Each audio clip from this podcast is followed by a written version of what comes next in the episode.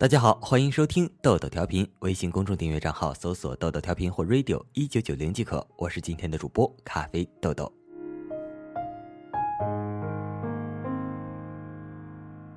我总觉得俄罗斯是一个小题大做的国家，他们对每一个即将到来的节日都要比我们放大好几倍来重视。比如新年，国内最多只给三天假期，而那里通常要有半个月好活；再比如三八妇女节，我国公民至多有一天或半天假期，还有的单位干脆就没有假期，而这边却至少有两三天。他们的节日名目繁多，男人、女人、司机、父亲、母亲、胜利日、国庆、大学生，三天两头就要放假，好像日子也不用过了，只躺在床上就会天上掉馅饼一样。一年中至少有半年都是这样过来的。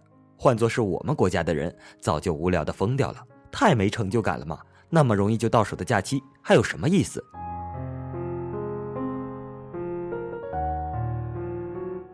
也许是国情不同，生活态度也有差异。俄罗斯人好像吃着开心果长大的，一件找不出任何可笑理由的事，他们也可以笑上半天，常常叫人摸不着头脑。同样，每一个即将到来的节日，也会让他们兴奋不已。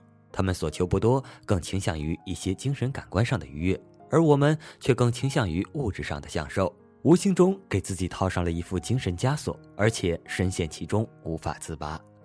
我们太现实，太有远见，所以我们并不快乐，没有他们活得简单轻松。不知是他们太笨，还是我们太精，反之亦然。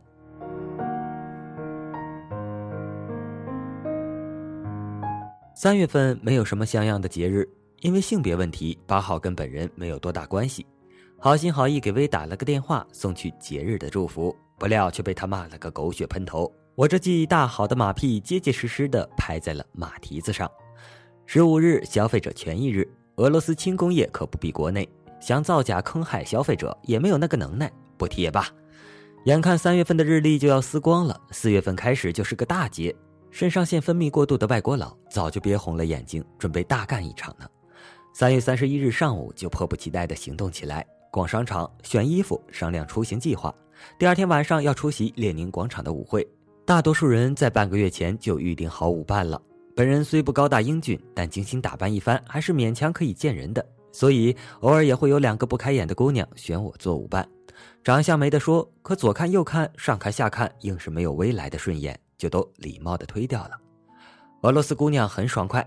说不行就不行，没有二话，潇洒的转身便走，绝不缠人的。无意中眼光落在我和薇的合照上，心头便缠了团乱麻，千头万绪也理不出个所以然来，很烦。记得我们还是纯洁的男女关系时，我问过他一句话：“你要一个什么样的男朋友？”他说：“谈得来的话，比尔盖茨也能将就；谈不来的话，贝克汉姆也别想凑合。你还不如直接说想找个有钱人算了。”说不定还会有例外的呀，他叹了口气。要是跟我呢？我随意的问道。你解决温饱就不错了。我沉默了一会儿，又说：“你吃的很多吗？”他十分谨慎的回答：“不多不多，保持体型时还可以少吃些。”仅仅这几句话，薇就成了我的女友。尼玛，这个故事我有点说不下去了，这是在侮辱我的智商吗？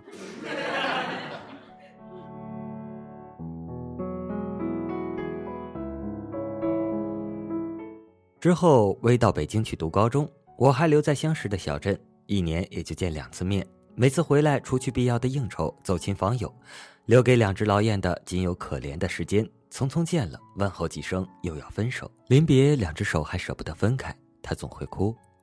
一般情侣们的海誓山盟、柔情蜜意，我们一样都没有经历，就确定了关系。想来也不觉怎么遗憾。相识十几年，真正在一起的日子加起来也不超过十六个月。不经意间，春花秋月就被一个一个的送掉了，使我们的感情里程也没有一个见证。或许只有每个月那张能让父母血压迅速升高、心率过速的电话账费单可以为我们作证吧。我和梅也算是青梅竹马，不到十岁就认识了，从那时起，我们过的就是这样的日子。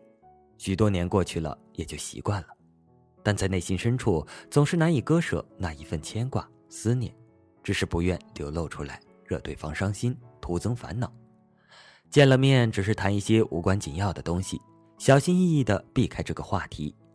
留学英伦一直是薇的梦想，在他通过雅思考试后，我不声不响地申请到一所俄罗斯的大学，卷了铺盖，先他一步到欧洲去了。他写信给我说：“你实在不必为了我到那样冷的地方受苦，况且我们还是相隔两地，无法常常见面。”我回信给他，我想得很清楚，我没有任何奢求，我只希望能离你近一些，至少在同一个大陆上，我就满足了。况且从这里去英国也更方便一些。如果你能常常想起我，我的苦也就没有白吃。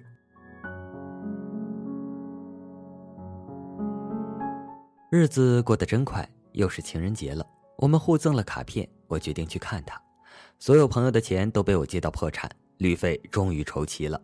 我没有通知他，预备要给他意外的惊喜。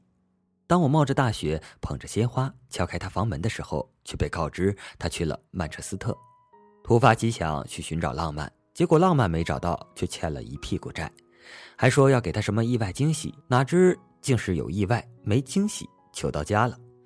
在那之后，茶不思饭不想，人也没有精神，沮丧到了极点。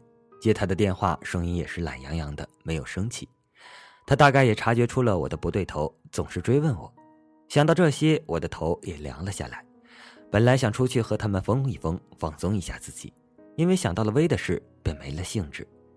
午夜零点的钟声敲响了，三月过去了，我鬼使神差地坐起来推醒室友。用了大半夜的时间，将本层所有门上都画满乱七八糟、五颜六色的图案。回到寝室，我的心里舒服多了。但想想自己如此小人，其他人也高明不到哪里去，便不肯去睡，怕着了道，遭别人算计。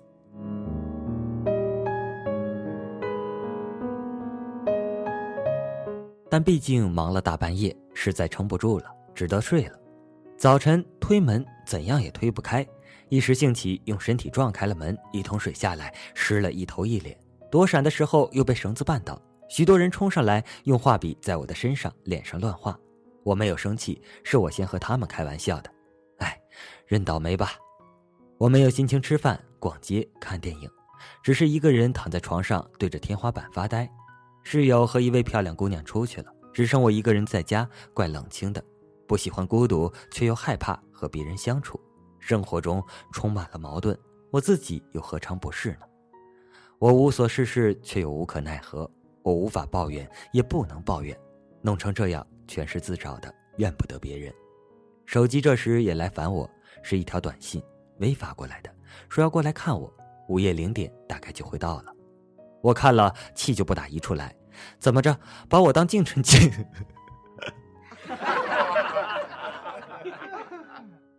好，我们言归正传，怎么着，把我当近亲结婚的产物了，是不是？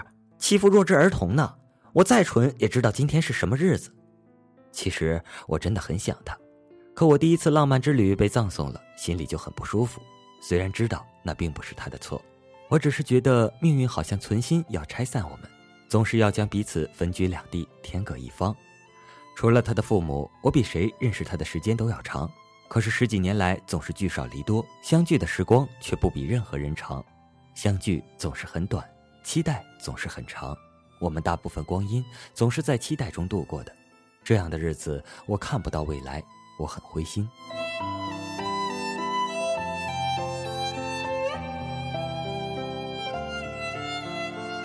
起风了，卷起地上的残雪，在空中飞舞，很美。但是春天到来的时候。它也会化得无影无踪，我的爱情会不会也像那风中的残雪一样？我不知道。我忽然想出去走走，街上很热闹，每个人都在互相打招呼、握手、寒暄，不管是认识的还是不认识的。我机械的走，机械的打招呼，机械的握手。列宁广场已装饰得非常漂亮，各种雕饰和松柏上都已经挂满了彩灯。广场中央还立着一座将近二十米的冰刀金字塔。里面巨大的霓虹灯不停地闪烁着，广场外围满是小吃的商贩，其间竟还有卖松枝烤肉的。几乎所有路过的人都要买上一串，然后坐到对面的小木屋中，一边大口灌着伏特加，一边和老朋友叙旧。袅袅的炊烟勾勒出一幅太平盛世。天渐渐暗了，音响和灯光已经调试好了，狂野热情的音乐响起，人群中已经有人开始欢呼了。DJ 拿起话筒，大声喊道：“亲爱的各位朋友，这个夜晚是属于你们的，让我们动起来，跳起来，和你们最心爱的人节日快乐。话音未落，人们已经尖叫着冲进广场，尽情的摇摆起来，看得出他们真的很快乐。一对对恋人激情舞蹈，忘情拥吻，而我已经成了多余的人，彻底沦为了看客。他们的快乐感染不到我，我就像是生活在另一个世界里的人，中间只隔着一层看不到的薄膜，将我隔离开来。我看得见他们，他们却看不见我。此时，我多么希望薇在我身边，拉着我的手，跟我心贴心的说说话。但今天是愚人节，我可以被别人愚弄，但我不可以自己愚弄自己。我退出喧闹的人群，心情灰暗的就如背后的墙壁。一位小姑娘不知从哪里弄了朵小花，交到我手上，说送给你，节日快乐。我谢过了她，将花拿在手上。善良的孩子，一点点的快乐也要与别人分享。上帝保佑你。不知怎的，几粒残雪吹到眼睛里，化成水，从眼眶里流出，划过脸颊，滴在花瓣上。回到宿舍，脚被弹球狠狠地硌了一下，大怒，抡起一脚狠狠地踢过去，不想踢到墙上，反弹回来，正中下巴。捂着疼痛的下巴，抓起弹球扔向窗外，岂料射术不精，却砸碎了自己最喜爱的茶杯。收拾碎片时，又不小心划伤了脚。到浴室洗澡，浑身打满了香皂。水又停了，岂有此理！我算是被贼老天整惨了。我突然像被抽空了一样，提不起一丝力气，把自己扔在床上，不肯起来。室友回来了，不去理他，装作熟睡，害怕他大肆吹嘘自己的艳遇来刺激我。零点的钟声响过了，这一天又将过去，我的心才放下。明天运气该不会这样差了吧？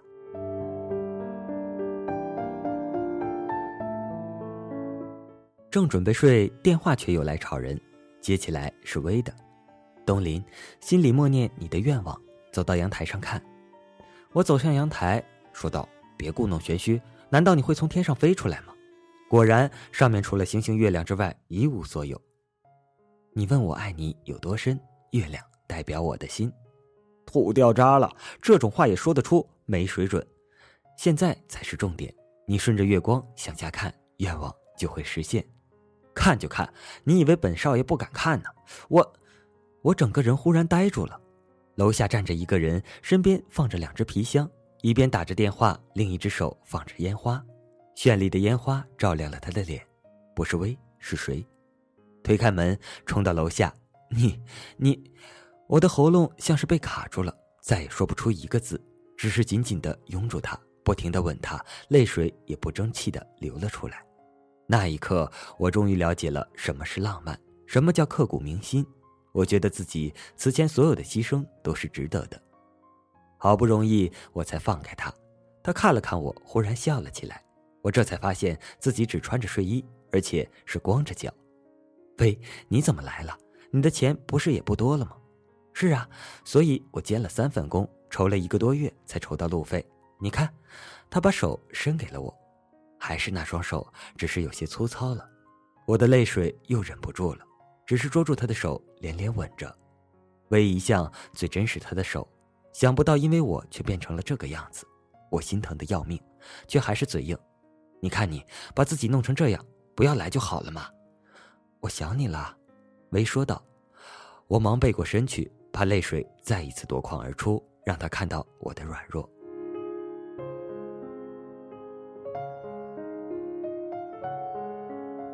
我问薇：“还有焰火吗？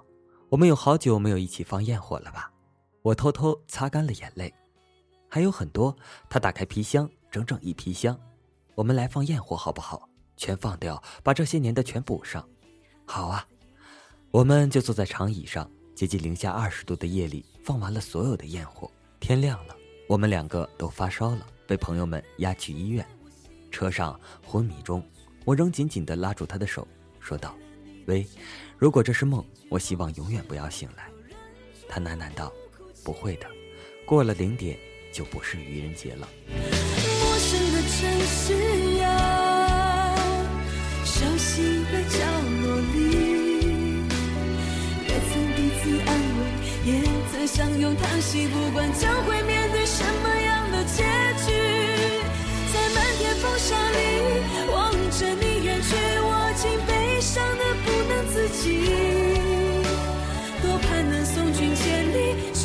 记，一生和你相依。陌生的城市啊，熟悉的角落里。大家愚人节快乐！我是今天的主播咖啡豆豆，微信公众订阅账号搜索“豆豆调频”或 “radio 一九九零”即可。我们下期再见，拜拜。在漫天风沙里望着你远去，我竟悲伤的不送君千里，直到山穷水尽。